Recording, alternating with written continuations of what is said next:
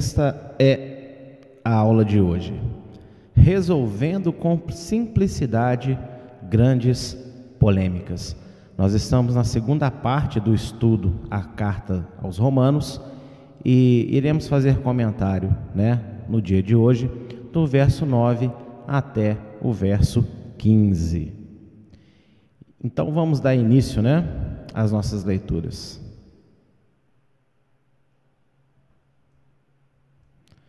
Verso 9 e verso 10 vai dizer o seguinte: Porque Deus, a quem sirvo em meu espírito, no evangelho de seu filho, me é testemunha de como incessantemente faço menção de vós, pedindo sempre em minhas orações que, em algum tempo, pela vontade de Deus, se me ofereça boa ocasião de ir ter convosco. Uma informação se destaca na na justificativa de Paulo aos Romanos por ainda não ter ido conhecê-los, mas que aconteceu depois, em Atos 28, 16. É, eu expliquei né, na, na primeira e também na segunda aula que Paulo ele não conhecia essa comunidade pessoalmente. Então ele escreveu uma carta né, para eles, por causa das suas preocupações. E lá em Atos 28, 16, Paulo finalmente chega em Roma, né? E aí naturalmente ele deve ter conhecido aí a comunidade de crentes no Senhor. E ele inicia a carta dele, né, dando uma justificativa, por que ainda não foi lá, por que ainda não foi possível. E dentro dessa justificativa, tem uma informação aqui, meus irmãos, maravilhosa, que é o que proporcionou o nome dessa aula, resolvendo com simplicidade grandes polêmicas. Como eu disse na aula 2, né, na primeira parte de Romanos, que Paulo ele tinha uma sabedoria extraordinária dada por Deus, e numa saudação de carta, nós vamos então perceber quantas profundidades e conceitos ele já vai tratando, né? E para os dias de hoje, isso é espetacular, né? É muito mais do que, oi, tudo bem, como é que vocês estão? Não. São palavras aqui de vida eterna que Deus inspirou Paulo para escrever essa comunidade. E que informação é essa que eu quero destacar? É essa que está sublinhada e colorida em laranja aí para você. Olha, Deus a quem sirve em meu espírito no evangelho de seu filho. Olha só que informação interessante nós temos aqui. Essa frase aparentemente simples, contém um segredo para que tivessem sido evitados tantos debates exaustivos ao longo dos séculos sobre a graça e a lei de Deus serem opostas entre si. É, todas as cartas de Paulo são importantíssimas, vamos estudar todas elas, mas a carta aos Romanos, certamente, eu considero como um pilar central porque ela, além de ser uma das mais complexas, juntamente com Gálatas, ela trata muitas questões que vai elucidar depois o pensamento de Paulo nas outras cartas. E ela também apresenta, aparentemente, algumas contradições. Parece que ora Paulo está defendendo a lei, parece que ora ele está atacando a lei, e a gente sabe que não é nada disso, né? Mas para você que nunca entendeu direito, né? Também lê Paulo, também fica em dúvida e até hoje fica nessa aí, a lei vale, a lei não vale, a graça anula, como é que funciona isso? A carta de Romanos é perfeita para elucidar isso. E essa frase em cima é uma frase tão simples, parece uma coisa boba que está dizendo assim, não é só para exaltar a Deus, né? Palavra, é, é, vamos dizer assim que vocês vão entender, está parecendo é, palavras de um pregador eloquente, né, que começa a dar o início da sua pregação aquelas palavras bonitas assim para chamar a atenção das pessoas, né? Não. Paulo quando ele fala isso aqui tem um segredo nisso aqui. Não é um segredo assim oculto, mas a falta de estudo e conhecimento de um conceito é, mais amplo, né, das escrituras, às vezes não consegue perceber o que, que ele está dizendo aqui. E eu quero tratar isso com vocês no dia de hoje, porque eu vi o quão necessário é para que a gente possa entender de uma vez por todas, né, que, há, que é um grande erro pensar que a graça de Deus anula os seus mandamentos, anula a sua lei.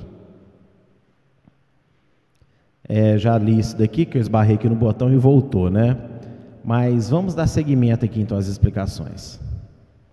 Olha só, em primeiro destaque aqui, dentro dessa frase, eu quero falar sobre essa expressão: sirvo em meu espírito. Paulo se refere ao novo nascimento no Messias, onde os, onde os convertidos ganham do próprio Deus um novo espírito, além do Espírito Santo. E hoje vai ser um dia de abrir bastante a Bíblia, tá? Geralmente eu coloco os textos todos aqui, mas hoje eu quis deixar bastante texto para a gente ler aqui também e você em casa me acompanhar. Então vamos ver essa informação aí, quando Paulo está dizendo, sirva em meu espírito, o que, que isso significa, né? Ele está falando do novo nascimento, porque quando uma pessoa nasce de novo, né, ou seja, quando ela aceita Yeshua como Salvador, Deus coloca dentro dela um espírito novo, porque por causa do pecado, da separação de Deus, o sopro de Deus que nós estava estava morto. Em que sentido? Né? Esse fôlego de vida estava corrompido pelo pecado. E aí, veja bem, João 4:24 diz o seguinte: Deus é espírito, e importa que os que o adorem, o adorem em espírito e em verdade. Então veja aqui que Paulo ele não andou com Yeshua pessoalmente. Não sei se Paulo ouviu esse relato aqui de João, porque provavelmente nessa época não estava escrito ainda o Evangelho de João para que fosse lido. Então é muito provável que Paulo não tenha ouvido tudo aquilo né, que os discípulos posteriormente iriam escrever nos seus evangelhos. Pode ser que sim, pode ser que não. Mas olha só como é que ele estava cheio do Espírito Santo de verdade. Porque ele fala aqui sobre um princípio que o próprio Yeshua falou e que João nos relatou no evangelho dele. Né? Importa que Deus né, seja adorado em espírito, porque ele é espírito. E olha como é que ele se pronuncia no início das, da carta aos Romanos: olha, Deus a quem sirva em meu espírito e eu acho importante, abrindo um pequeno parêntese, dar essas informações para vocês raciocinarem de que Paulo pode não ter ouvido esse relato aqui que está descrito em João capítulo 4, né? Por quê? Para mostrar o quão perfeito é a inspiração de Deus sobre a sua palavra. Então isso para mim prova o quão verdadeira é a Bíblia Sagrada. Paulo provavelmente não tendo conhecimento desses relatos aqui, né, ainda vai lá e fala de uma forma que mostra que o mesmo Espírito que inspirou João a se lembrar desse episódio e a escrever seu Evangelho, era o mesmo Espírito Santo que estava em Paulo, porque é a forma dele falar, tá vendo? A Deus a quem sirva em meu espírito, porque os verdadeiros adoradores têm que adorar a Deus em espírito.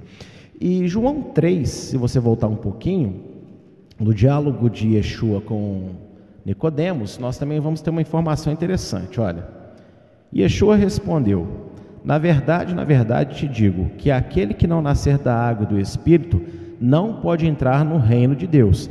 O que é nascido da carne é carne, o que é nascido do Espírito é Espírito. Tá vendo? É, tem que adorar a Deus em Espírito.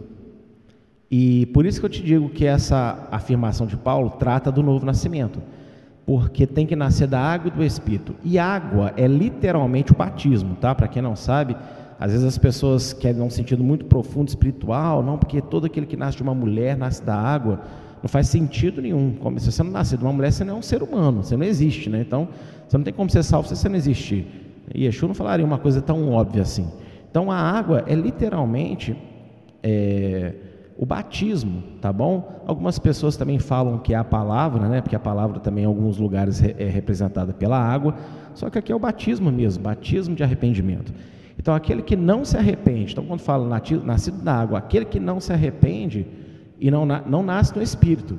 Então, quando Paulo fala a Deus a quem sirva em meu Espírito, ele está falando do novo nascimento. E esse novo nascimento de um espírito novo, talvez você fale assim, não, mas ainda não ficou claro nesse texto de João 3 que vai ter a pessoa que, que se converte vai ter um novo espírito. Só fala, né, que ela vai nascer do Espírito, do, é, do Espírito Santo. Mas aí você tem que entender que tudo que Yeshua falou é cumprimento de profecia.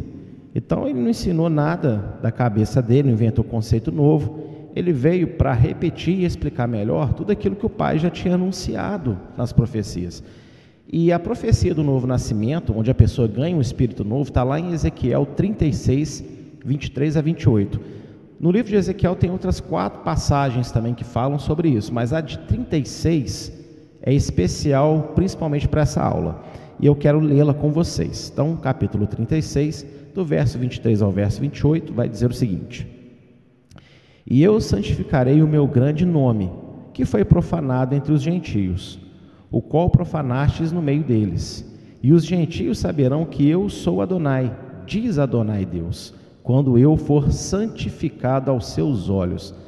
Aqui Deus está falando com Israel, porque Israel, ao ser espalhado pelas nações, acabou se corrompendo nas nações e não viveu de forma agradável a Deus. E com isso, o nome de Deus, o Deus de Israel, é profanado.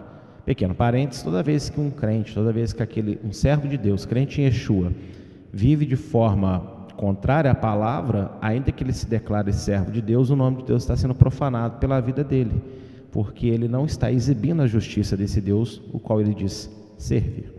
Seguindo aqui o texto, é, e vos tomarei dentre os gentios, e vos congregarei de todas as terras, e vos trarei para a vossa terra. Então aspergirei água pura sobre vós, e ficareis purificados de todas as vossas imundícias e de todos os vossos ídolos vos purificarei. Tá vendo? Aspergirei água. É, aí tem gente que pensa que batismo é por aspersão. Não faz sentido porque a palavra batismo, né, baptismo, ele vem de imersão, ou seja, mergulhar. Então, batismo por aspersão não é correto, é só em casos onde não tem como mergulhar uma pessoa exemplo de um alguém doente, alguém acamado, você pode batizá-lo aspergindo água, mas tendo condições, o natural é mergulhar a pessoa na água, porque a própria palavra batismo significa imersão, mergulhar, né?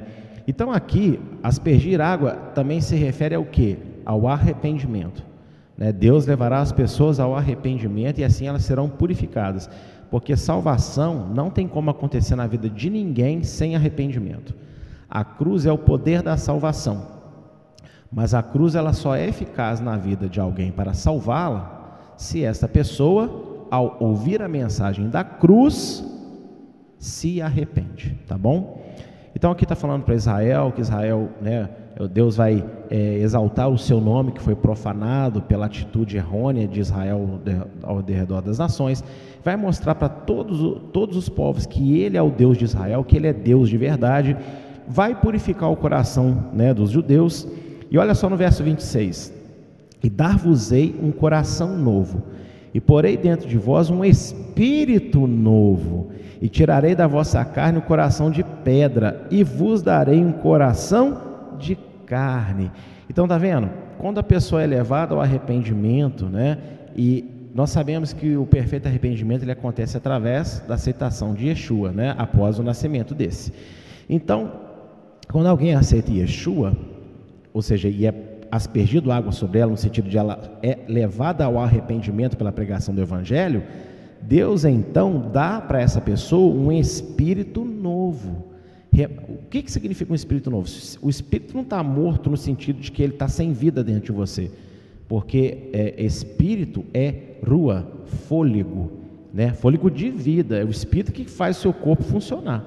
Quando diz que o espírito está morto dentro de você, é porque ele está corrompido pelo pecado. A sua essência divina, né, ela está atraída, contaminada pelos pecados da carne. Então Deus vem e renova esse fôlego, purifica esse fôlego dentro de você. Espírito novo. Coloca em você agora uma nova natureza. Você agora é movido pela vontade de servir a Deus. Né? A parte espiritual que é em você agora, ela está conectada com Deus e desconectada com o pecado. Então isso significa um espírito novo, novo nascimento, tá bom? E aqui no verso 26 é muito claro: eu vou colocar em vocês espírito novo, não é espírito na letra maiúscula aqui na sua versão em português, porque esse espírito que está falando do espírito da pessoa, né? o meu espírito, o meu folho de vida que Deus me deu. E quando o espírito novo nos é concedido, nos é retirado o coração de, de pedra e nos dado um coração de carne, ou seja, um coração sensível a Deus. Coração de pedra, né, é uma referência à insensibilidade, né, a dureza de coração para com Deus, para com as coisas espirituais e verdadeiras. Porque uma pessoa pode ser espiritual, mas ser espiritual movido a enganos, né? enganos espirituais. Então aqui Deus está falando que uma pessoa que é nascida de novo, ela ganha então uma nova essência, né? um novo espírito dentro dela, conectada com Deus, desconectada com o pecado que a aprisionava, e com isso o coração dela agora está aberto para o reino, para a palavra, para tudo que envolve Deus. Né? Seguindo o verso 27, e porei dentro de vós o meu espírito, e farei que andeis nos meus estatutos e guardeis os meus juízos e os, os observeis. E habitareis na terra que eu dei a vossos pais, e vós sereis o meu povo, e eu serei o vosso Deus. Então, novo nascimento, você ganha um novo espírito, né? Porque você é levado ao arrependimento, você está sensível às coisas de Deus, e aí você não só ganha um espírito novo, um novo fôlego de vida, né? Que está conectado ao eterno e rejeitando agora o mundo você também ganha o Espírito do próprio Deus. Por isso que eu coloquei essa afirmação escrita aí para vocês: que novo nascimento é ganhar um Espírito novo e o Espírito Santo de Deus. E veja, é, não existe outro advento na palavra que nós conhecemos que traz a plenitude desse acontecimento, senão a aceitação de Yeshua como Salvador, né, de Jesus Cristo como Senhor e Salvador. Mas a gente não pode ignorar o verso 28 que diz: e habitareis na terra que eu te der, né? Isso aqui está especificado para o povo de Israel, e guardareis os meus juízos, os meus estatutos. Quando fala juízo, estatuto, mandamento, está falando da Torá, da lei de Deus. Então é muito errôneo quando as pessoas dizem que Israel peca por guardar a lei. Não peca por guardar a lei, porque isso é a promessa do novo nascimento. O novo nascimento faz com que o judeu verdadeiramente guarde a lei do jeito que Deus gosta. Por quê? Porque o coração dele não é de pedra mais, ele não é apenas um religioso formal. Ele agora ele faz por amor, ele faz porque ele realmente está conectado com Deus, sensível às coisas de Deus. E se os gentios né, é, entraram nas mesmas promessas, como dizem Efésios 2, dos judeus, então ao gentio é dado também um Espírito novo, o Espírito Santo, mas aí para fazer outra coisa? Não, para fazer a mesma coisa, para guardar a lei de Deus. A diferença é que os judeus já conheciam a lei de Deus. Os gentios ainda não conheciam. Então eles tinham que aprender vários conceitos é, primordiais sobre a fé e sobre a convivência com Deus antes de aprofundar na lei de Deus. Lembrando que Israel ficou no deserto 40 anos aprendendo essa lei. E depois viveu ela aí um período de aproximadamente 1.600 anos, né? desde a saída do Egito e a vinda do Salvador. Então Deus podia cobrar de Israel a obediência.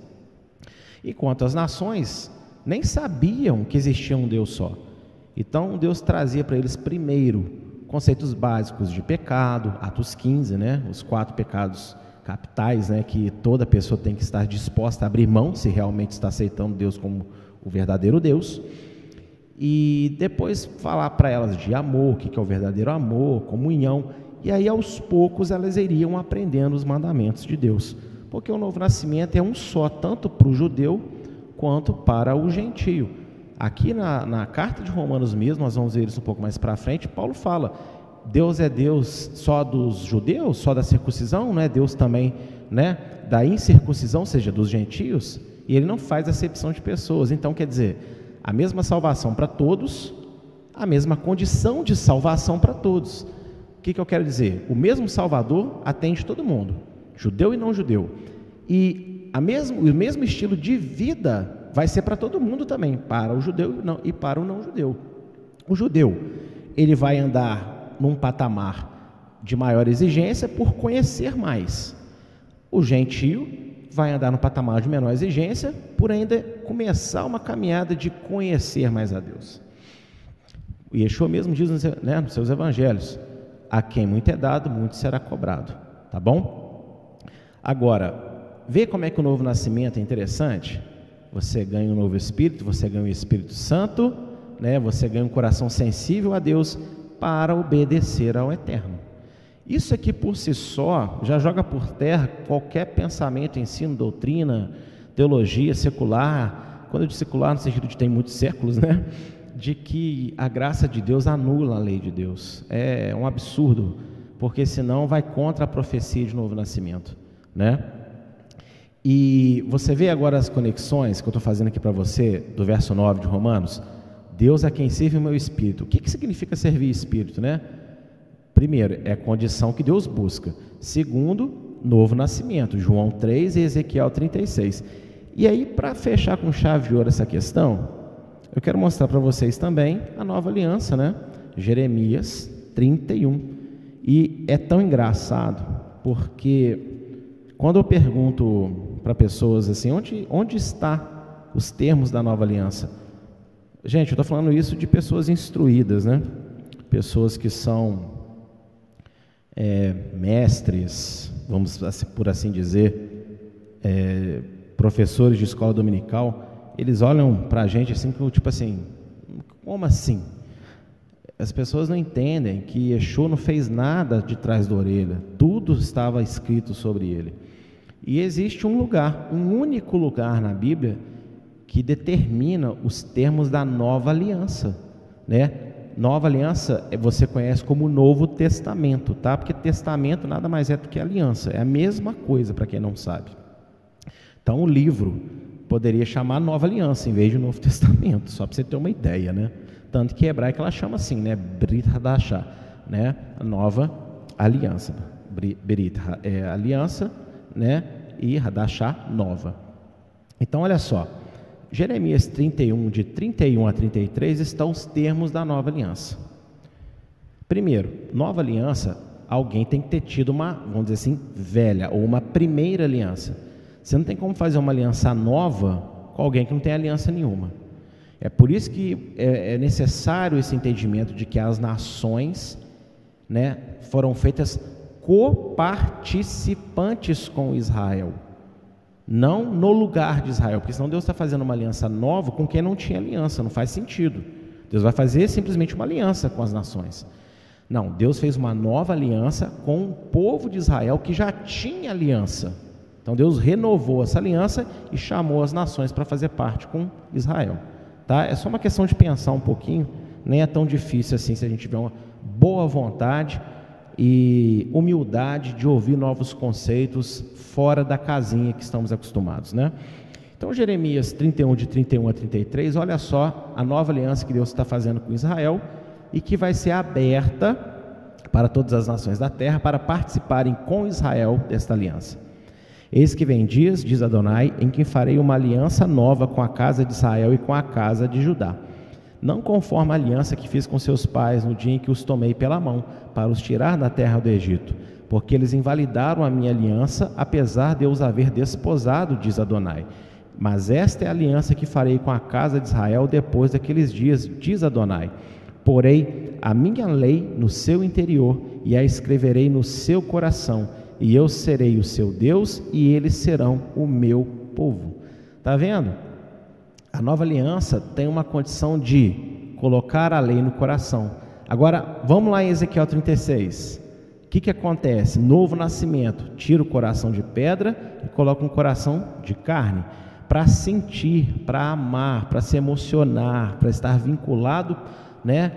apaixonado por aquilo que vai ser escrito no coração, porque um coração de pedra pode estar até escrito lá, mas não sente nada. Um coração de carne sente aquilo que foi escrito nele. E o que, que Deus queria que o povo sentisse? Aquilo que vai ser escrito. O que, que vai ser escrito? A lei de Deus. Gente, são conexões, eu acho absurdamente simples, mas poderosas, verdadeiras e abençoadoras. Por isso que você não pode exigir que um judeu, para ser salvo, abandone a lei. Ele não tem que abandonar a lei, ele tem que abandonar a tradição rabínica secular de guardar a lei para guardá-la conforme os ensinos e pela fé em Yeshua, o verdadeiro rabino. Ok? Então, essa é a condição para que o judeu se converta. E os gentios entram nessa condição. Então, eles vão ter no seu coração também escrito a lei de Deus. Só que ninguém é obrigado a guardar nada inicialmente, porque Deus quer que eles se dediquem primeiro a conhecer coisas, questões básicas. E aí, quanto mais interesse um gentio tem, mais ele vai estudando, mais ele vai crescendo, mais ele vai aprimorando, né? E mais ele vai guardando. Eu não estou aqui hoje ensinando essas coisas porque eu já aprendi elas desde o meu primeiro dia de conversão. Quando eu me converti, eu ouvia um, um, determinado tipo de pregação que não tem nada a ver com o que eu ouço hoje, com o que eu gosto hoje. Hoje eu não consigo ouvir mais o que eu ouvia lá atrás. De verdade, não dá para eu ouvir, porque eu detecto todos os erros teológicos, aí acaba me incomodando. Mas se você me perguntar assim, ah, se você pudesse voltar no tempo, vamos supor que existisse uma máquina no tempo, pastor, e você pudesse voltar lá atrás, você trocaria aquela pregação mais simples pelo tudo que você aprende hoje? Não porque foi através daquelas pregações que eu cheguei aqui. Então a minha caminhada foi necessário eu passar por cada um desses degraus. E eu não vou difamar essas coisas pelas quais eu passei. Eu sou grato a Deus porque foi muito bom para mim. Só que hoje Deus me levou a um nível mais profundo de intimidade, a um nível mais alto de conhecimento. Então, para eu chegar no nível mais alto, né, eu tenho que ser grato a Deus pelos primeiros degraus e não agora cuspir nos primeiros degraus porque eu estou num patamar mais alto. Não é verdade? Mesmo um avião que voa lá entre as nuvens, ele tem que ter uma pista para decolar. Né? Então não seja ingrato com o caminho que Deus usou para trazer você até um patamar maior. Amém, meu irmão? Pense bastante sobre isso. E, inclusive, é, eu quero falar aqui uma coisa que as pessoas que já iniciaram aprendendo nessa visão, glória a Deus. Mas você que começou agora, já estava em outra, outro tipo de segmento, outro tipo de pensamento evangélico, não precisa achar que você perdeu o tempo. Não, nada disso. É, o importante é que hoje está sendo dada oportunidade para você e você agarrar hoje essa oportunidade. E eu sempre gosto de falar quando eu tenho chance, né? Por isso que eu fico muito triste quando eu vejo alguns irmãos, né? não sei nem se eu posso chamar de irmãos, porque isso é um pecado muito sério, é que hoje rejeitam Yeshua como Deus e até rejeitam dizer Jesus. Eu falo Yeshua aqui nessas aulas porque eu gosto. É, a, nossa igreja ela tem um princípio ali de estar tá familiarizado com algumas expressões hebraicas, então para nós lá é natural. Só que também eu falo Jesus, as aulas de Apocalipse, inclusive eu nem usei o termo Yeshua, usei Jesus do início ao fim, né? Nessa aqui de Paulo já quis usar Yeshua, porque Jesus é nada mais que uma adaptação de Yeshua. Mas aí aparecem umas pessoas falando, não, porque quem fala Yeshua agora tá, é, é, é, servo do diabo, é servo de Satanás, porque a palavra Jesus, não, Yeshua não, quem fala Jesus, a palavra Jesus significa Deus porco em grego, Ô irmão, olha que besteira, você não conheceria o Deus de Israel se não fosse o poder do nome de Jesus, que é nada mais uma adaptação de Yeshua. Então, cuidado, viu? Porque você está cuspindo o, aonde Deus usou para te trazer. Se hoje você conhece a pronúncia Yeshua, glória a Deus, você gosta de usar, usa, mas não vem com essa falácia, não vem com essa bobeira de querer condenar quem diz Jesus, quem se sente mais à vontade falando Jesus Cristo, não. Tá bom? É tem que tomar muito cuidado com isso, viu, gente? Muito cuidado. Por isso que nós somos uma igreja evangélica. É, apesar de ensinarmos restauração, temos fortes raízes com o povo de Israel, eu fui salvo pela pregação do evangelho, né? E comecei a minha caminhada numa igreja evangélica, então sou muito grato a Deus. Eu não tenho vergonha de me, de me dizer evangélico. Eu tenho vergonha do que algumas pessoas que se dizem evangélicas andam fazendo aí no mundo. Mas eu não tenho vergonha de ser evangélico, não. Eu sou evangélico com muito orgulho. Quem usa esse nome evangélico e anda vivendo né, de qualquer maneira lá fora, profanando o nome de Deus, é eles que têm que se envergonhar. Nós não. Bem, dando seguimento aqui então, né? Mas olha, entendeu esse termo, olha, sirva em meu espírito, o que, que significa então? É muito simples, né? Eu sirvo a Deus através do novo nascimento, né? Tendo um espírito novo, o espírito de Deus para guardar a lei de Deus. E olha só, Romanos 7, 22, adiantando um pouco, né? depois eu vou falar melhor sobre esse versículo, mas olha só, você vai entender agora, porque a carta de Paulo ela é muito complexa, mas ela está toda conectada. E olha o que, que ele vai dizer lá no capítulo 7, verso 22. Por quê? Segundo o homem interior, que homem interior? O homem nascido de novo, um novo espírito, tem o prazer na lei de Deus. Por que, que ele tem prazer na lei de Deus? Porque é o termo da nova aliança, é o que foi escrito no coração dele, e o novo nascimento deu para ele um coração de carne, um espírito novo e o próprio Espírito Santo para fazer ter esse prazer. Gente, olha só que magnífico isso. Poxa, eu gostaria muito, né, que irmãos, principalmente das igrejas é, chamadas igrejas históricas, né, que gostam muito de se vangloriar dos seus altos níveis de estudo, e lógico que eles têm realmente estudos maravilhosos, mas é, eles combatem a lei de Deus, eles zombam tanto de quem guarda a lei de Deus pela fé em Yeshua, e às vezes, né, quem sabe um dia eles podem ter a oportunidade de assistir um pouquinho disso aqui, né, seja através da minha vida, seja através de outras tantas pessoas que Deus tem levantado aí para pregar a restauração, e só pensar pelo menos, ou pelo menos assim, não, deixa eu ouvir isso daí, não estou concordando, mas deixa eu levar então para o joelho e Deus me mostra então, né? Eu sempre falo isso com as pessoas, mas é mais fácil rejeitar, né? Porque afinal de contas você estudou anos, você pregou a vida inteira sobre isso, como agora então você vai admitir que você estava errado, né? Ah, mas não há nada mais bonito que a gente admitir os nossos erros diante de Deus. Pessoas podem zombar de nós, pessoas podem achar que somos o que for, mas se você volta atrás no que Deus queria, meu amigo, Deus passa a ser seu amigo e andar cada dia mais com você. Porque para quem não sabe, humildade de espírito não é andar de chinelinho de dedo na rua, não, tá? Humildade de espírito é ter no coração aberto para as repreensões de Deus. É um coração que se deixa moldar por aquilo que Deus mostra ser verdade. Dentro dessa expressão aí, agora eu quero destacar a segunda parte, né? Ó, no evangelho de seu filho. Olha só que interessante. As boas novas de Yeshua não remove a lei da vida dos servos de Adonai, mas dá a estes as corretas interpretações dos mandamentos. Quer dizer, olha só Mateus, capítulo 7, verso 28 e 29. Para quem não sabe, né? Capítulo 5, 6 e 7 de Mateus é um único discurso, é o Sermão da Montanha, que ele fez ali para o povo. E no finalzinho do capítulo 7, olha o que, que nós temos. E aconteceu que, concluído Yeshua este discurso, a multidão se admirou da sua doutrina, porque os ensinava como tendo autoridade e não como os escribas. Você tem que entender o porquê que Mateus está comparando é, a admiração do povo pelo ensino de Yeshua com o ensino dos escribas. O que, que os escribas ensinavam? Para quem não sabe, os escribas, eles não podiam comentar a Torá.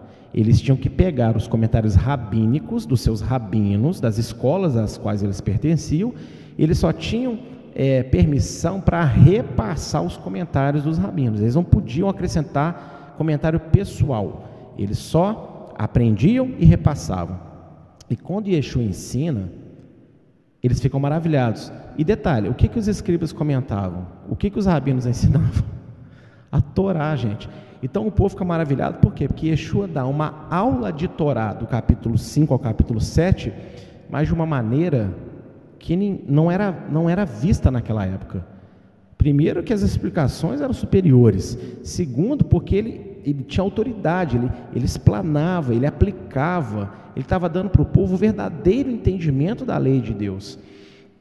Então, é, Yeshua não vem remover a lei da vida de ninguém que serve a Deus, mas ele vem dar para as pessoas a condição delas entenderem de verdade como guardar essa lei, né? Seguindo a leitura aí, ó. Então, Yeshua dá esse entendimento verdadeiro, essa interpretação verdadeira, e a verdadeira motivação para guardá-los. Porque não adianta você saber é, como guardar, você também tem que ter a motivação certa para guardar. É, eu vou dar um pequeno exemplo antes de ler esse texto aí de Mateus 22, que você já pode ir até abrindo. Mas olha só, é, todo mundo aqui, eu acredito eu, que sabe o que é um beijo, né? Beijo, não estou falando beijo na boca, não, um beijo no rosto, um beijo carinhoso, né? E o que, que você acha que é mais interessante? A pessoa que você ama te dar um beijo porque ela quer expressar o amor por você? Ou ela te dar um beijo porque ela está querendo te pedir alguma coisa e ela te dá um beijinho para te enganar, mas ela na verdade só quer aquilo de você. Triste isso, né? Para nós que recebemos o beijo e percebemos essa falsidade, é bem desagradável. E é a mesma coisa. Não adianta você saber a forma certa de guardar um mandamento. Você tem que ter a intenção correta no seu coração. E Yeshua ensina em Mateus 22, 36 a 40 qual é a intenção correta. Mestre, qual é o grande mandamento da lei? E Yeshua disse-lhe: Amarás Adonai teu Deus de todo o teu coração, de toda a tua alma e de todo o teu pensamento. Este é o primeiro e grande mandamento. E o segundo, semelhante a este, é: Amarás o teu próximo como a ti mesmo. Destes dois mandamentos dependem toda a lei e os profetas. Olha só, ele é, a, primeiro que as pessoas falam assim, ó, é, Jesus anulou toda a lei de Deus e agora só, só deixou para nós dois mandamentos. Mas em nenhum universo conhecido, né, não que existam vários, mas se existissem realidades paralelas, né, em nenhuma dessas realidades paralelas e nem na existente, o texto quer dizer isso. Em momento nenhum, Yeshua está anulando os outros mandamentos que existem. Ele está mostrando qual é a motivação para guardar qualquer mandamento. Porque ele termina dizendo: disto depende toda a lei, ou seja, todos os mandamentos e toda a profecia estão atrelados. Tem a, o objetivo de levar vocês a amar mais a Deus e a amar mais ao próximo. Então, Yeshua não resumiu tudo em dois, no sentido de que agora você só se importa com dois. Não. Tudo que você faz, tudo que você obedece, tudo que você crê, é para te levar a amar mais a Deus e a amar mais o próximo. Então, em momento nenhum, Yeshua vem remover a lei. Ele vem trazer o entendimento correto, em primeiro lugar, e depois colocar nas pessoas, ensinar as pessoas a motivação de guardar. Então, eu não guardo para ser salvo. Olha só, vamos começar por aí. Porque aí já está o grande erro. Ah, quem me salvou foi Jesus. A lei não salva, mas em momento nenhum a Bíblia fala que a lei salva. Quando Moisés fala lá, aquele que guardar a lei viverá por ela, não é no sentido de viverá eternamente, não. É no sentido de viverá em bênção, viverá o propósito de Deus. Né? Gente, lei não salva. Eu não guardo lei para ser salvo, eu guardo a lei porque eu fui salvo. Então eu amo o Deus que me salvou. O Deus que me salvou, ele não apenas é amor, ele é rei. Ele não apenas é misericordioso, ele, ele é justo. Então, este Deus tem regras para a existência do mundo e do universo. E está tudo na sua lei. Então, por eu amar esse Deus que me salvou, eu obedeço a lei dele. Então, essa é a motivação. Segunda motivação, quando eu guardo a lei de Deus por amor e fé, eu também aprendo a me portar melhor em todas as áreas da sociedade. E esse é o verdadeiro amor que eu dou ao meu próximo.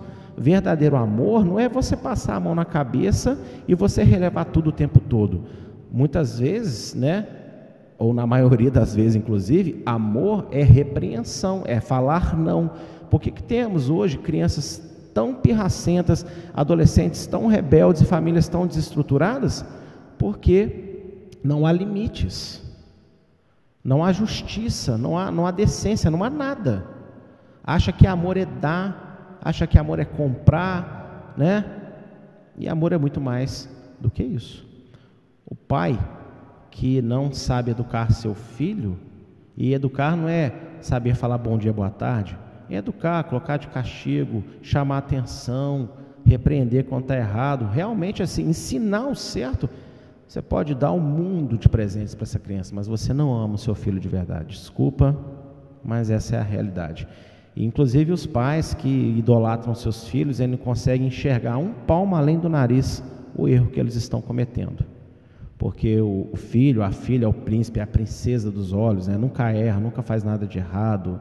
Né? Cuidado, porque isso se chama idolatria. Não existe amor maior de um pai do que realmente reconhecer o erro de um filho e buscar meios em Deus de tentar ajudar o filho a sair desse erro. Então a gente não tem que defender ninguém o tempo inteiro, isso não é amor. A defesa que você precisa de fazer na vida de uma pessoa é tentar trazer para ela a luz da palavra e ajudá-la a se corrigir do seu pecado. Isso é, é amor mais do que dizer que te amo acima de qualquer outra coisa. Amém? Então Yeshua, como eu disse, ele não veio anular a lei, ele veio colocar a verdadeira intenção e dar né, a verdadeira interpretação. Seguindo o texto explicado, né? Portanto, servir a Deus no Espírito, pelo Evangelho, é obedecer pela fé. Entende agora a expressão de Paulo? Ó, Deus a quem serve meu Espírito no Evangelho do seu Filho.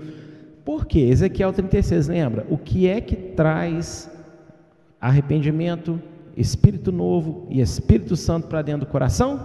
Yeshua, o Salvador, a nova aliança, Jeremias 31. Só que não pode ficar de lado um outro detalhe que também aparece tanto em Ezequiel quanto em Jeremias.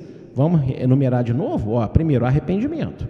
Segundo, Espírito novo. Terceiro, Espírito Santo. Mas o que, que faltou? A lei. Então, quando Paulo fala essa frase, parece simples, né?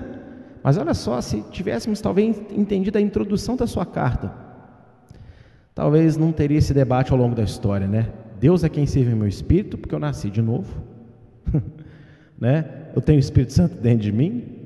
E aí você entende no Evangelho do seu filho, por quê? Porque é Yeshua que fez, né, ele adorar Deus em espírito.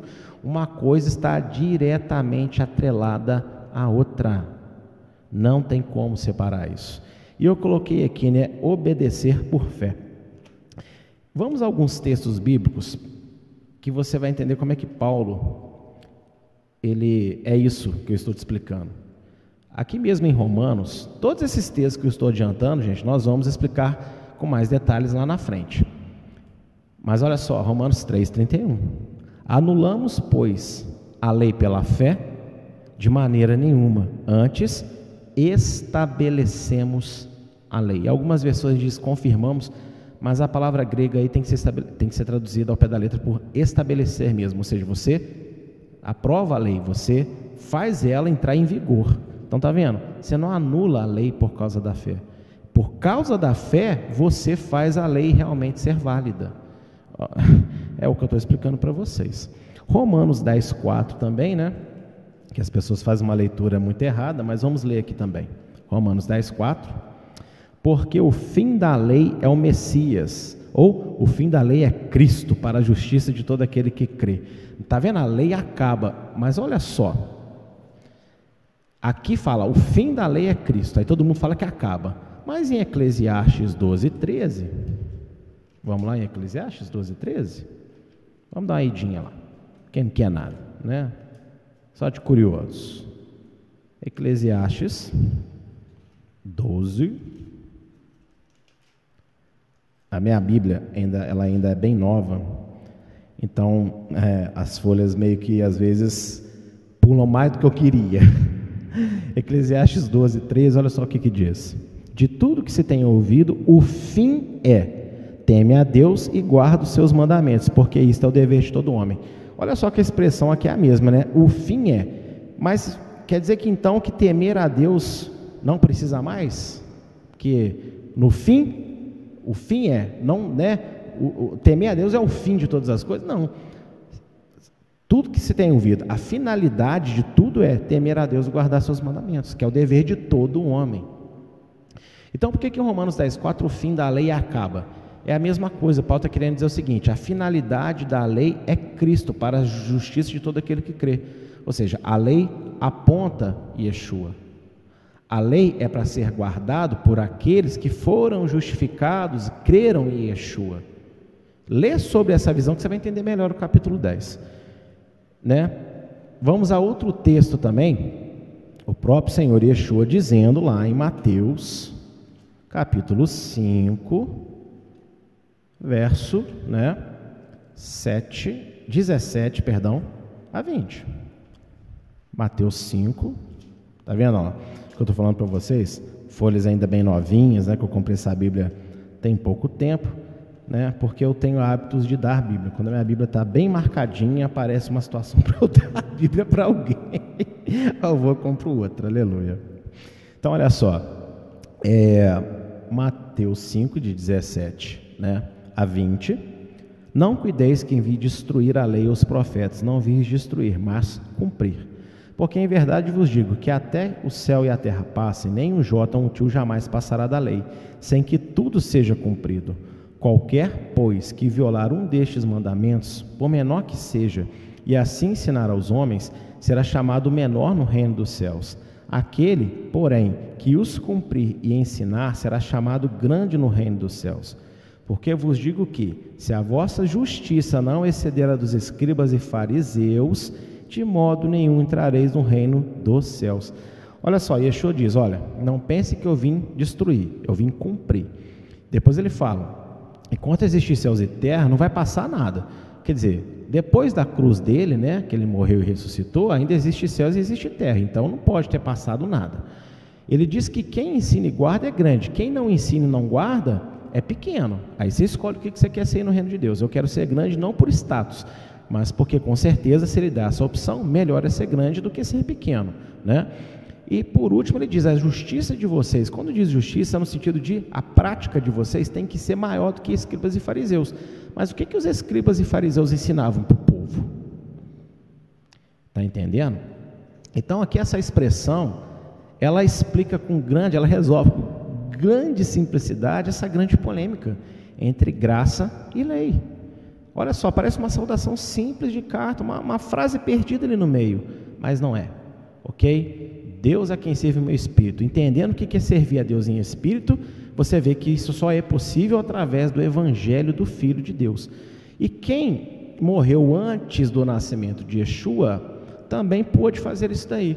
Se ao receber, ao crer na palavra, ao exercer fé na palavra ou nas manifestações que Deus tinha no Primeiro Testamento, ele, ele se relacionava, ainda que indiretamente, com o próprio Senhor Yeshua. E aí, vindo Yeshua depois, né, ressuscitaria aquele que lá atrás viveu, morreu pela fé em Deus, através da revelação disponível. Sabe por quê? é, tem pessoas que pensam o seguinte, abrindo um pequeno parênteses, não, mas Yeshua foi pregar no inferno depois que morreu, para todo mundo que morreu no Antigo Testamento. É um absurdo você pensar que Abraão, o pai da fé, né, ele morreu condenado. Isso é, isso é uma coisa assim, inacreditável. Abraão morreu salvo, só que ele nunca poderia ressuscitar enquanto não viesse o autor da ressurreição que é o Messias, que é Yeshua. Então, quando Yeshua ressuscitou, né, veio, nasceu, morreu e ressuscitou, então ele pôde ressuscitar Abraão, que morreu salvo, mas sem ainda com o poder disponível da ressurreição. Para você entender de forma bem simples, imagina o seguinte: vamos imaginar uma historinha aqui. Imagina um filme de ficção científica onde a pessoa descobre uma doença terrível e na geração dela não há cura para aquela doença. E aí existe uma tecnologia chamada criogenia. O que é criogenia? Você pega o corpo da pessoa, ou seja, eu estou descrevendo aqui Vanilla Sky para quem já assistiu. Ou feche os seus olhos, que é da onde Vanilla Sky se origina, que é um filme espanhol muito melhor do que o filme com Tom Cruise, Vanilla Sky, inclusive. Mas enfim. Então você imagina que então essa pessoa doente vai lá num laboratório e fala: congela meu corpo, que eu vou ficar viva, congelada, né? igual presunto para o Natal. e aí, quando vocês descobrirem a cura, vocês me descongelam e me curam. Né? Então, é mais ou menos isso que aconteceu com as pessoas que morreram no Antigo Testamento antes de Yeshua. Elas, né? Elas foram congeladas, ou seja, elas morreram salvas, mas não existia o poder, a cura física para o corpo delas, né? Para a morte. Então elas morreram salvas, porque creram na palavra, creram nas, nas manifestações de Deus. e tiveram fé em Deus. Mas lá no futuro delas, né, que hoje para nós já é passado, veio a cura, ou seja, Yeshua. Então, no dia da ressurreição, eles vão ser tirados da criogenia. Espero que você entenda de uma vez por todas como que os antigos foram salvos. É simples assim, viu? Não precisa de quebrar muita cabeça, não. Mas enfim, vamos continuar aqui o nosso estudo. Então, espero que você tenha entendido aqui essa frase maravilhosa e eu espero que essa primeira polêmica já tenha sido resolvida na sua cabeça. Ou você que está ainda aí lutando, para depois, assiste de novo, assiste a terceira vez, mas acima de tudo, ora, porque eu não ganho nada você sendo convencido pelo que eu estou falando. Eu não tenho poder de convencimento de ninguém. Então, dobra o joelho e vai orar a Deus, pedindo a Deus para te mostrar. Agora, se você pedir a opinião de uma pessoa com a cabeça fechadinha contra a lei de Deus e contra Israel, é lógico que ela vai falar para você que eu sou um herege, quando falando um monte de mentira e por aí vai. Mas eu acho que vale a pena você orar e pedir a Deus para te mostrar a verdade. E aí, né, deixe que Deus o convença, se assim né, for da vontade dele. Eu creio que é, hein? Verso 11 a verso 15 de Romanos, seguindo agora a leitura, né, vai dizer o seguinte: Porque desejo ver-vos para vos comunicar algum dom espiritual, a fim de que sejais confortados, isto é, para que juntamente convosco eu seja consolado pela fé mútua, assim, vossa como minha. Não quero, porém, irmãos, que ignoreis que muitas vezes propus ir ter convosco, mas até agora tenho sido impedido, para também ter entre vós algum fruto, como também entre os demais gentios. Eu sou devedor tanto a gregos como a bárbaros, tanto a sábios como a ignorantes, e assim, quanto está em mim, estou pronto para também vos anunciar o Evangelho, a vós que estáis em Roma. Então aqui, né, é, agora está mais explícito que Paulo ainda não tinha ido lá conhecer os romanos. E ele escreve uma cartinha, já que ele não pode ir. E aqui eu sempre gosto de fazer uma aplicação, porque infelizmente é, hoje as pessoas estão muito mal acostumadas, às vezes, com a questão de atendimento. Nós queremos dar atendimento sempre para todos, dentro do possível. Mas se não é possível, aceite então um áudio de oração, aceite uma mensagem, aceite outro que é enviado em nosso lugar para tratar você. Porque por mais que você seja apegado a um determinado líder, não é ele que te cura e te dá uma palavra que resolve a sua vida, é Deus que usa. E se você, ao receber outra pessoa que não seja o seu preferido, já torce o nariz, não é ele ou ela né, que não era tão usado contra o seu preferido. Você não teve fé e sabemos que onde não há fé, Deus não opera. Fica a dica aí do pastor. Amém? Hashtag fica a dica. O anúncio do Evangelho não se trata apenas da conversão de pessoas a Yeshua, mas também do crescimento em fé santidade e obediência ao mandamento, ao, do, aos mandamentos dessas pessoas. Gente, presta atenção. Anunciar, é, pregar o evangelho não é só evangelizar quem não foi salvo ainda não, né? Porque se os romanos já são uma comunidade formada, por que, que Paulo quer ir lá anunciar o evangelho? E a gente tem esse conceito meio errado, né? O Evangelho, lógico, você, anuncia para a salvação aqueles que não foram convertidos, mas você continua anunciando o Evangelho constantemente para os que já são convertidos, para que eles cresçam. Cresçam em quê? Fé, santidade e obediência aos mandamentos, né? É, vamos lá em Filipenses 2, de 12 a 13, que tem um dos textos mais interessantes, na minha humilde opinião, para quem ainda é adepto do salvo, salvo para sempre, né? Olha só, Filipenses 2, de 12 a 13. De sorte que, meus amados, assim como sempre obedecestes, não só na minha presença, mas muito mais agora na minha ausência, assim também operai a vossa salvação, com temor e tremor, porque Deus é o que opera em vós, tanto o querer como o efetuar, segundo a sua boa vontade. Então, tá vendo? É, nós temos que operar salvação. O que significa operar salvação, gente? Crescer no conhecimento do Evangelho, na prática do Evangelho. E Evangelho, como eu disse, né, já aqui na semana passada, é reconciliação com Deus. Então, toda vez que você melhora uma atitude sua, na sua vida cotidiana, baseado na palavra, você está reconciliando mais uma porcentagem sua com o eterno, né? mais uma porcentagem da sua vida com Deus. Você vai crescendo, crescendo, e esse processo nunca para, ok? É até o dia da nossa morte ou até a volta de Yeshua. Então ninguém pode ser obtuso o suficiente para falar que já sabe tudo, que já faz tudo, que já crê em tudo, que não precisa isso, não precisa aquilo, né? É complicado. Nós precisamos sim, viu? E precisamos bastante. Romanos também, né? 6:22. Estou adiantando alguns versículos, né? Mas é porque confirma, né, o que eu estou falando. Mas como eu disse, quando chegar lá no capítulo 6, nós vamos passar de novo para esse texto com um pouco mais de ênfase, né? Romanos 6, 22 também vai falar o seguinte: olha. Mas agora, libertados do pecado e feitos servos de Deus, tendes o vosso fruto para a santificação e, por fim, a vida eterna. Ou seja, você tem que frutificar. O que significa frutificar? Você tem que viver. Para quem não sabe, dar fruto é viver. A sua vida é resplandecer a glória de Deus é, a sua vida exalar o perfume de Cristo, o perfume do Messias.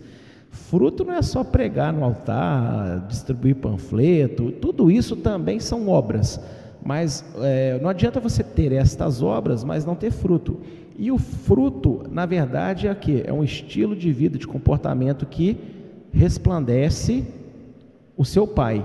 Né? Você é imagem e semelhança de Deus, então você tem que se parecer com o seu Pai. E também quero ler 2 Coríntios é, 7 1, que é bem interessante também. Olha só. Ora, amados, pois que temos tais promessas, purifiquemo-nos de toda a imundícia da carne e do espírito, aperfeiçoando a santificação no temor de Deus. Olha que interessante, Paulo não fala assim, porque Deus aperfeiçoará a santificação em nós. Ele fala para nós aperfeiçoarmos. Então significa dizer né, que nós também temos escolha, opção, se vamos ou não fazer as coisas. Então já nos foi dado o poder, nos foi dado todas as condições, mas temos que nos empenhar. Porque quando achamos que Deus obriga a gente a fazer tudo, então quando uma pessoa se encontra fraca, ela também pode cair no erro teológico de que se ela está fraca é pela vontade de Deus. Não, Deus não quer ninguém fraco, ok? Quando Paulo fala que na, quando Deus fala para Paulo que é na fraqueza que eu te fortaleço, não é porque Deus quer Paulo fraco, mas ele estava dizendo para Paulo o seguinte: olha, não preciso que você esteja forte para operar em você o que eu quero, tá bom? É, quando você está fraco, meu poder se aperfeiçoa, ou seja, quando você está totalmente dependente de mim, meu nome também é glorificado. Então, veja que o anunciar o evangelho também é aperfeiçoar a vida das pessoas. E aí você vai entender por que, que Paulo tem vontade de pregar o evangelho para uma comunidade que já está formada e que tem relatos positivos a respeito dela. Porque é assim que ele começa a carta, né? Ouvi, ouvi falar muito bem de vocês. Quer dizer, povo já tem uma igreja formada, os relatos são bons, para que então ir lá pregar evangelho? Paulo sabe o porquê. E nós vamos ver um pouquinho aqui nessa, nessa aula hoje já, um pouquinho disso, né? Paulo sabia que muitos do que criam em Yeshua não recebiam os dons do Espírito e por isso se declarava devedor das pessoas. Gente, já parou para perguntar por que Paulo fala que é devedor de, de, tanto de judeus como de não judeus, de bárbaros, de gente, de homens, de mulheres? Mas por que, que ele devia? Por que, que ele devia as pessoas? Não, porque é, ele devia o amor. Não, calma aí, devia amor como? Por quê? Por que, que ele devia amor? Porque aonde ele ia, ele derramava amor. Então, não. Que, que, o que é isto que Paulo deve? O que é isto que Paulo se sente devedor? E aí, olha só, em primeiro lugar, ele tinha convicção, pela própria experiência dele, que não era todo mundo que recebia os dons do Espírito quanto criam. E olha que ele fala aqui no texto acima de Romanos: olha, eu fui aí, para ver se eu compartilho algum dom espiritual com vocês. Por que, que Paulo fala disso? Com, né? Como é que ele sabe que lá não tem dom espiritual ou que de repente não tem? Atos 19. Vamos lá em Atos 19. Atos 19, verso de 1 a 7. E sucedeu que, enquanto Apolo estava em Corinto, Paulo, tendo passado por todas as regiões superiores, chegou a Éfeso e, achando ali alguns discípulos, disse-lhes: Recebestes vós já o Espírito Santo quando crestes? E eles disseram-lhe: Nós nem ainda ouvimos que haja Espírito Santo. Perguntou-lhes então: Em que sois batizados então? E eles disseram: No batismo de João. Mas Paulo disse: Certamente João batizou com o batismo de arrependimento dizendo ao povo que cresce no que após ele havia de vir, isto é, em Yeshua o Messias. E os que ouviram foram batizados no nome do Senhor Yeshua. E impondo-lhes Paulo as mãos, veio sobre eles o Espírito Santo, e falavam línguas e profetizavam. E estes eram ao todo uns doze homens. Olha que interessante. Paulo chega em Éfeso e tinham discípulos lá. Ou seja, alguém passou por lá pregando. Quem passou por lá pregando? Apolo. Só você voltar aqui no texto. Apolo pregou sobre arrependimento lá, pregou sobre salvação e as pessoas creram e se arrependeram e se batizaram. Mas elas não foram batizadas com, com o Espírito Santo. E aí Paulo chega falando: olha, vocês receberam o Espírito Santo quando vocês creram? É, como assim? A gente nem ouviu falar de Espírito Santo. Agora eu quero questionar uma coisa. Se ouviu Yeshua, se ouviu arrependimento e foi batizado, isso não faria com que os dons do Espírito não viessem sobre essas pessoas, ainda que elas não tivessem ouvido sobre isso. Sabe? Não faz lógica nenhuma. Aqui nós estamos falando de poder, revestimento de poder. E por mais que as pessoas pensem que é, batismo com o Espírito Santo é a mesma coisa que o batismo nas águas, né? Não é. E aqui fica claro que não é. A pessoa batizada nas águas, ela sim, ela recebe o Espírito Santo no sentido de presença de Deus, mas os dons do Espírito, não. Não e não. Essa passagem aqui é muito clara, gente. É absurdo isso, né? Se não, né, imagina, quantas pessoas ao redor do mundo então não foram salvas, né? Que ouviram de Jesus, mas aí não ouviram a palavra do Espírito Santo, então elas não foram salvas que a salvação é pelo nome, é pela fé é em Yeshua, não é pela fé no Espírito Santo. O Espírito Santo é aquele que age hoje em nós no nome de Yeshua. Mas é o nome de Yeshua que salva, não é o nome do Espírito Santo. Então não faria sentido nenhum. E Paulo ele sabia, baseado em Atos 19, que muitas comunidades que estavam crendo no Senhor, é, às vezes não recebiam dons espirituais. E por isso que ele fala aqui nesse início que ele tem vontade de ir lá para compartilhar algum dom. E olha só, em Apocalipse 2, verso 1 e do verso 4 ao verso 5, diz o seguinte: Escreve ao anjo da igreja, da igreja de Éfeso: Tenho, porém, contra ti que deixaste o teu primeiro amor. Lembra-te, pois, de onde caíste e arrepende-te, e pratica as primeiras obras. Quando não, brevemente a ti virei e tirarei do seu lugar o teu castiçal, se não te arrependeres. Aí você vai falar muitas coisas sobre primeiro amor, né? Ah, porque o primeiro amor é isso, é aquilo e tal.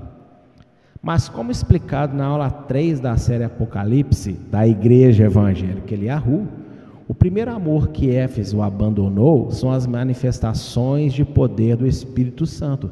Se você segue lendo o restante do capítulo 19, Começou a acontecer coisas extraordinárias em Éfeso depois que Paulo chegou lá e derramou dons. E o mais incrível, na minha opinião, é que todos os estudiosos de bruxaria e artes ocultas começaram a queimar os seus livros na fogueira porque viram que só Adonai é Deus. Por causa do que Paulo estava operando na vida das pessoas com o poder do Espírito Santo. Então foi assim que Éfeso verdadeiramente nasceu, esse, essa paixão, esse primeiro amor, o fogo do poder do Espírito Santo. E Paulo manifesta nesta carta, mesmo que sutilmente, a sua preocupação com as comunidades formadas pelo mundo, se elas manifestavam os dons do Espírito Santo. E é por isso que Paulo se achava devedor, entende? Tipo assim, olha, eu me sinto devedor de todo mundo, por quê? Porque Paulo tinha consciência que ele tinha uma autoridade. Amados, isso aqui também é incrível, né? Paulo ele tinha autoridade. Quem batiza é Yeshua, mas aonde Paulo chegava e impunha a mão, não tinha conversa. A pessoa era batizada com o Espírito Santo e acabou. Então ele se sentia devedor de todo mundo. Em que sentido? Porque ele sabe o dom que Deus deu para ele de revestir as pessoas com o poder de Deus. E assim, quantos crentes naquela época, verdadeiramente crentes no Senhor, mas não experimentavam esse revestimento?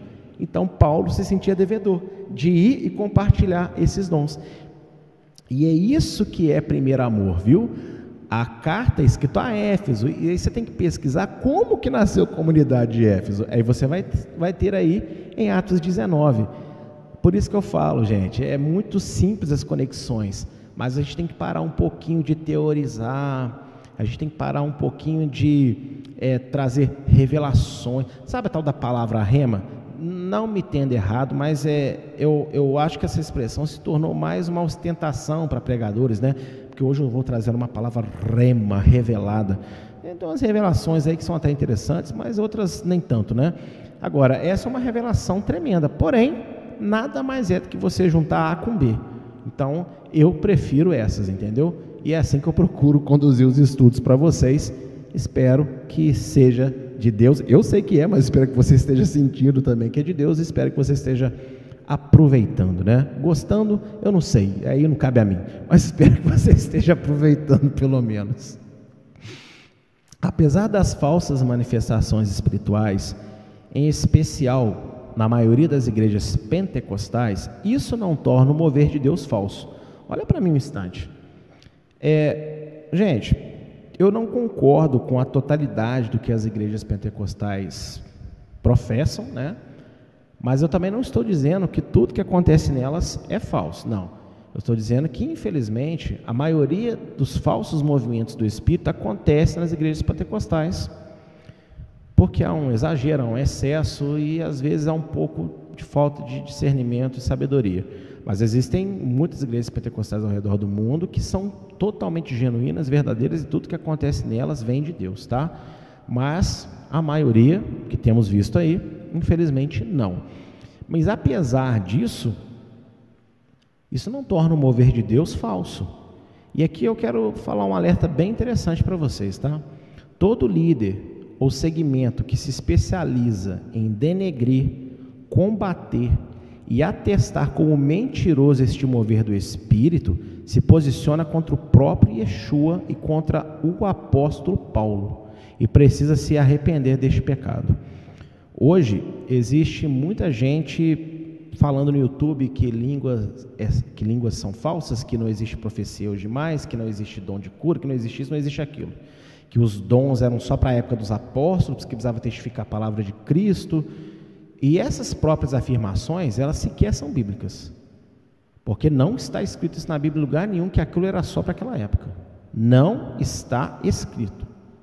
Mas todo mundo acata isso, quer dizer, boa parte das pessoas acatam isso. E muita gente que às vezes foi convertido ou experimentou esse poder de Deus acaba voltando atrás depois, porque pega um estudo mais elaborado. Qual é o principal problema dos pentecostais para mim? Que os pentecostais, às vezes manifestam verdadeiramente os dons de Deus, mas o ensino é fraco na maioria das igrejas. E aí pega pessoas mais estruturadas, mais aprofundadas, aí a mente da pessoa fica confusa. E aí, óbvio, né, ela faz bem de ir para o lado que tem mais palavra. Só que Yeshua está chamando a atenção de Éfeso e falando que está ameaçando de tirar o castiçal do meio deles. E lá na aula de Apocalipse, você vai ver, inclusive na aula 3, que o castiçal é o Espírito de Deus. Para quem não sabe, tá? É sete chamas, sete espíritos, ou seja, a plenitude do Espírito. Simples assim. Então Yeshua ameaça retirar o Espírito Santo de Éfeso, sabe por quê? Eu derramei ele para vocês. Revesti vocês com poder, vocês não estão fazendo uso mais. Então para que vocês vão ficar com isso aí? Vou tirar. e isso é abandonar o primeiro amor. Então nós temos que tomar muito cuidado para, ao aprofundar na palavra de Deus, que deve ser aprofundada, não abandonarmos o mover do Espírito. E, olha, eu não estou aqui para debater, eu nunca vou sentar e debater com ninguém, porque é uma perda de tempo. A maioria dos debates é um querendo impor sobre o outro só. Não é querendo ouvir um ao outro, não. Agora, se você quiser ouvir aí esses pessoal que fica, ah, por que, que não pode ter teatro na igreja? Ah, por que, que não pode ter salinha das crianças na igreja? Ah, por que, que não pode ter isso? Por que não pode ter aquilo? Você quer seguir isso? Você quer ouvir isso? Fica à vontade. Mas às vezes as pessoas querem implicar com coisas que não são necessárias serem implicadas, né? E os dons espirituais, eles existem. Eu vou contar uma experiência minha, mas não é para ninguém se basear na minha experiência para crer, tá bom? Porque cada um tem uma experiência e a minha experiência não me dá autoridade de montar uma doutrina. Mas eu só quero falar que eu defendo a doutrina que eu acredito ser bíblica e eu tenho uma experiência para comprovar. Anos atrás, muitos anos atrás, na igreja eu já até contei isso, mas é interessante para quem está nos ouvindo e talvez pela primeira vez. É, anos atrás eu trabalhava num banco de vigilante e tinha lá uma, uma servente, né, que é aquelas mulheres que faziam faxina no banco. E eu estava sentado, tinha acabado de ler um trecho de um livro, que eu não quero aqui citar o nome, mas de uma escritora evangélica internacional, e ela fala muito sobre o falar em línguas. E eu fiquei tão atribulado pela leitura que eu falei: não, a língua é falsa, não existe. Nossa, eu estou pecando contra Deus, eu estou na emoção. E eu falei com Deus assim: Senhor, nunca mais eu falo em línguas na minha vida. Foi exatamente, nunca mais eu falo em línguas na minha vida. A não ser que o Senhor me tome a força. Cinco minutos depois, essa moça, ela vem assim perto ali de onde eu estava sentado, o banco ainda estava fechado. E quando ela vem, eu começo a sentir uma dor no meu braço direito, assim, terrível nessa região aqui. Mas eu, eu, tive vontade de ir ao chão e chorar de tanta dor. Eu falei, Senhor, que dor é essa? E Deus falou comigo assim: fala em línguas. Eu falei assim: o senhor está de brincadeira. Eu acabei de falar que eu não vou falar em línguas se o senhor não me tomar a força. Se o senhor manda eu falar em línguas. E ele falou um pouco mais sério: falou assim, fala em línguas agora. E eu não estava com vontade de falar. Eu comecei a falar as línguas que eu sei que estão ali em mim. Quando eu comecei a falar, Deus começou a traduzir para mim mesmo. E falou: ela tem, a minha serva tem dentro da bolsa dela, lá em cima, um exame de um médico, que ela tem uma lesão, uma ler terrível no braço, e a única solução que deram para ela é operar. Mas também falando para ela que a operação pode ser que retire dela até um pouco o movimento dos braços. Ela não tem dinheiro para fazer a operação. Ela mal tinha dinheiro para fazer o exame, mas ela fez. Ela não contou nem para o marido dela, e ela está morrendo de medo. Todo dia, vindo para o trabalho, ela ora e chora. Você vai orar por ela, eu vou curar ela agora. Amados, quando eu comecei a falar para ela, minha dor sumiu. E ela abriu a boca a chorar. Conclusão, ela tem o exame antes e depois. Deus a curou. Milagrosamente. E, e eu falei, Deus, mas e o livro? Eu falei assim: o livro não é a Bíblia. E ele falou comigo assim: para que, que eu vou fazer você falar japonês se não tem nenhum japonês perto de você para reconhecer a língua que você está falando? E isso é língua estranha. Aí eu, uau! Falei, Deus! Enfim, mas isso é a minha experiência. Mas eu quero dizer especificamente para as pessoas que buscam, mas às vezes ficam na dúvida, ou já experimentaram e às vezes se deparam com essa quantidade de estudos denegrindo dons espirituais, batismo com o Espírito Santo. Ô irmão, você sabe que você experimentou, não, não volta atrás não, tá bom? Isso é cair do primeiro amor para Éfeso, né? Talvez possa ser para nós também. E essa polêmica também ela é bem resolvida sobre dons espirituais, né? Que Paulo queria derramar isso sobre todo mundo, né? Não era só para os apóstolos, analisando um pouquinho quando ele diz que ele se sente devedor, por que, se sente devedor. Gente, não é tão difícil assim. E nós temos que ter isso bem esclarecido em nós. Palavra é importante, muito importante, porque poder sem palavra também vira bagunça, mas não pode ter palavra sem poder, tá bom? Poder sem palavra é bagunça, palavra sem poder é legalismo. Então, vamos ter equilíbrio de conhecimento na palavra, mas a entrega, busca pelo batismo com o Espírito Santo. E é por isso que Paulo também senti a necessidade de ir lá para compartilhar dons com os romanos. Conclusão da aula de hoje. Yeshua, entretanto, lá em Mateus 22, 29, respondendo, disse: Errais, não conhecendo as Escrituras nem o poder de Deus.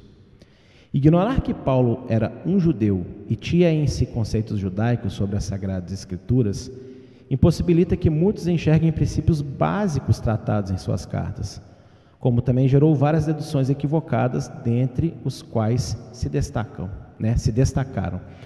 Então, por que, que eu usei esse texto de Mateus 29 para dar a conclusão? Você viu aqui que eu tratei assuntos tão polêmicos, às vezes, no nosso meio, de uma forma tão simples, numa saudação de Paulo ainda, viu? Estamos no capítulo 1, nem chegamos em, em profundidade de assunto nenhum. É daqui para frente que ele vai começar a entrar em algumas das coisas. Mas quando você entende que ele era um judeu, por ser judeu, ele tem conceitos que Deus deu para o povo, bem estruturados, e a conversão dele não arrancou esses conceitos, né, só aprimorou eles. Você consegue entender que uma frase que ele fala ali na carta não está solta ao acaso. E uma frase tão simples esclarece de uma forma tão genial para nós tanta confusão que nós homens causamos durante todos esses séculos. Graça e lei, batismo com o Espírito Santo não é batismo com o Espírito Santo, como é que funciona isso? Né? Eu sou apaixonado pelo mover do Espírito de Deus, creio, e ninguém vai fazer o descrever, porque eu tenho a minha experiência, você deve buscar a sua, obviamente. Mas eu sempre peço a Deus que me mostre na palavra, né? E eu já tive as comprovações que eu precisava também na palavra de Deus. Mas eu te falo que, infelizmente, as pessoas que ainda combatem isso só perdem. Eu fico triste, algumas não vão ser sensíveis o suficiente para querer pensar sobre isso, mas a minha intenção é trazer para o poder de Deus aqueles que sentem no seu coração que isso é verdade, e aqueles que já experimentaram, mas às vezes de repente podem oscilar nos seus pensamentos devido a essa, essa gama de informações muito bem elaboradas, né? Por pessoas cristãs que são contra o batismo com o Espírito Santo. E olha, não me entenda errado, talvez você ache que vai ser uma arrogância que eu vou falar, mas eu apenas vou falar o que eu creio ser verdade. Eu estou longe de saber é, o que muitos sabem por aí. Tem gente extremamente mais qualificada do que eu, mundo afora, Brasil afora, juiz de fora afora. Mas eu não me sinto menor também do que ninguém, nem daqueles que eu admiro. Né? Eles têm a porção deles, eu tenho a minha. E a minha porção que eu tenho até hoje, que Deus tem me dado, eu tenho aprendido, seja pela leitura da própria palavra, seja aprendendo com outros mestres, né? Não estou me chamando de mestre, tá? estou dizendo assim, mestres da palavra. O que eu sei hoje, o que eu tenho buscado hoje, o que eu ensino hoje, eu não me sinto um ignorante na palavra de Deus. Eu não me sinto uma pessoa com pouca instrução, que prega de qualquer maneira, que não é cuidadoso com as informações que dá.